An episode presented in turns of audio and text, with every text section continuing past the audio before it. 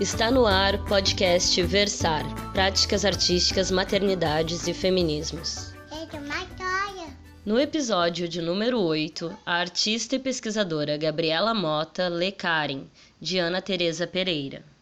Oi, separei para compartilhar com vocês um trecho de um livro chamado Karen, escrito por Ana Teresa Pereira. A Ana Teresa é uma escritora portuguesa e Karen é o primeiro livro dela publicado é, no Brasil. Saiu esse ano, em 2018, e nesse romance, é, esse romance narra a história de, de uma personagem que tem mais ou menos 25 anos, vai fazer 25 anos, e que acorda numa cama que não reconhece, numa casa casa que não lhe parece íntima e entre pessoas que dizem conhecê-la e que dizem compreender a sua confusão mental.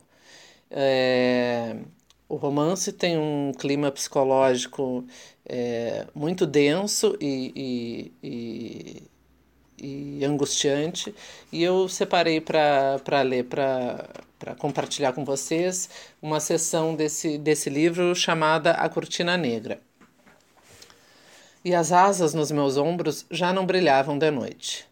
Acontecia-me muitas vezes, quando trabalhava até tarde, o CD de Kate Jarrett a tocar baixinho, mas não tanto que não pudesse ouvir aqueles sons que parecem gemidos, cantos, urros com que ele acompanha as suas músicas, quando nem me lembrava de ter ido para a cama. Acontecia-me acordar assim, com uma imagem ou um verso vindo lá do fundo, das regiões de mim que não conheço, que não quero conhecer mas naquela manhã havia algo de diferente. Abrir os olhos por um segundo e voltar a fechá-los, mas o cheiro do meu cabelo que caía sobre o rosto não era o habitual cheiro a ervas, mas um cheiro a flores. Aproximei o pulso da face e senti o cheiro a rosas, um pouco acre. Então abri os olhos. O quarto não era estranho, mas distante, como um quarto onde houvesse dormido quando era criança e tivesse esquecido, entretanto. O papel de parede tinha pequenas flores azuis num fundo branco e os cortinados meio corridos também eram azuis. Ergui-me ligeiramente e senti uma dor no tornozelo. Soltei um gemido. Não me lembrava de me ter magoado. Não tinha vestida uma das t-shirts brancas de algodão, mas uma camisa de noite branca, comprida. Era muito bela, com bordado suíço à frente e três ou quatro botões. Não era minha. Levei a mão ao peito para sentir a estrela do colar, e isso deixou-me mais tranquila, embora a estrela parecesse diferente ao tato. Na mesa de cabeceira ao meu lado estava uma foto numa moldura de prata. Um homem de uns trinta e poucos anos, com o cabelo preto e os olhos muito azuis e um dos rostos mais atraentes que já vira. Vestia uma camisa branca e segurava um casaco leve sobre o ombro. Parecia estar numa praça, no meio de outras pessoas, e não olhava para a câmera. Eu nunca o vira antes. Voltei-me para a outra mesa de cabeceira e a princípio não reconheci a rapariga na foto. Era uma foto a preto e branco e a rapariga devia estar num bosque. Tinha o cabelo preso na nuca, um casaco escuro e uma expressão melancólica no rosto. Com um estremecimento, percebi que a rapariga era eu. Passei a mão pelos olhos, como para afastar uma visão. A angústia chegou, aquela impressão de não saber onde estava, como chegar ali.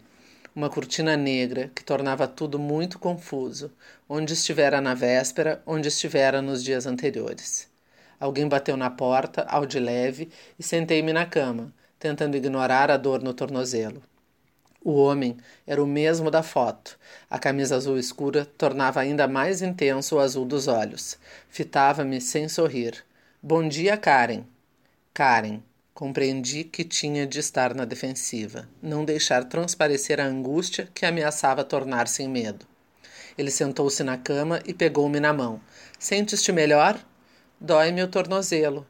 O médico disse que daqui a duas ou três semanas já não sentes nada e os arranhões também vão desaparecer em pouco tempo.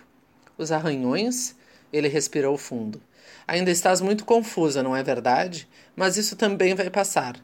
Tens de estar na defensiva. Não o deixes perceber que não te lembras de nada. Caí ele largou-me a mão e fiquei a olhá-la por, por instantes. As minhas mãos estão sempre ásperas, com algum resto de tinta nas unhas, mas tinham um ar macio, como se tivesse posto hidratante na noite anterior, e o verniz rosa pálido era de bom gosto. Nas poucas vezes em que usava verniz, era transparente. Karen, não estás a ouvir-me? Apertei as mãos no regaço, como se quisesse escondê-las. Desculpa. Aquela ideia infantil de atravessares a cascata, as pedras são tão escorregadias que tinha de acontecer, mais tarde ou mais cedo. A cortina abriu-se ligeiramente e vi uma rapariga aproximar-se da cascata. O som da água, as gotas que me salpicavam o rosto, passei a língua nos lábios para sentir. Mas tinha os lábios secos. Escorreguei ao atravessar a cascata? Suponho que foi quando voltavas. O que há atrás da cascata? Nada, uma plataforma de rocha coberta de plantas. Deve ser bonito olhar através da cascata. És a única a sabê-lo. Ninguém mais faz essa loucura.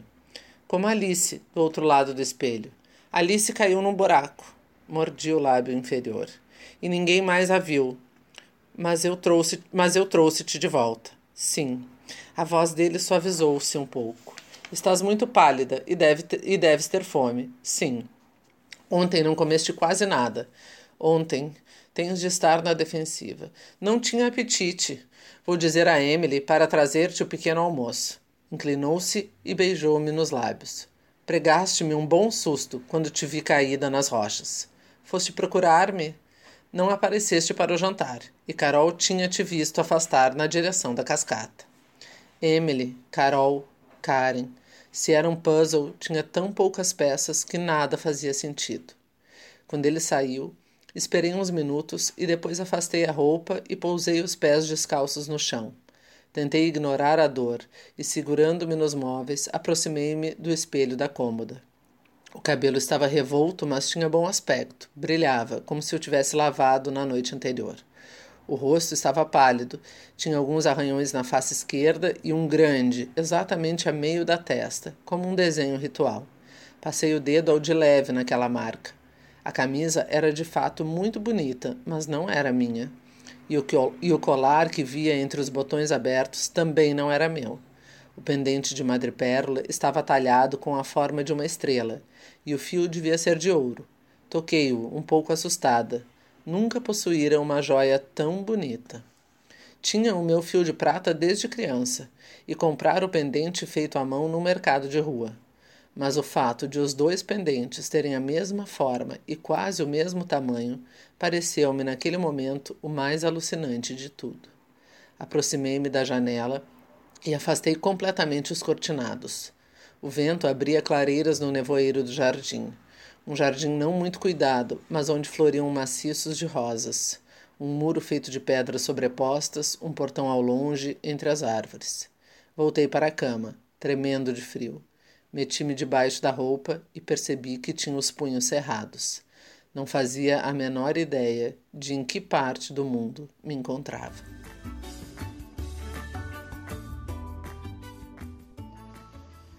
E esta foi Gabriela Mota lendo Karen, de Ana Teresa Pereira. Eu sou Priscila Costa e até semana que vem.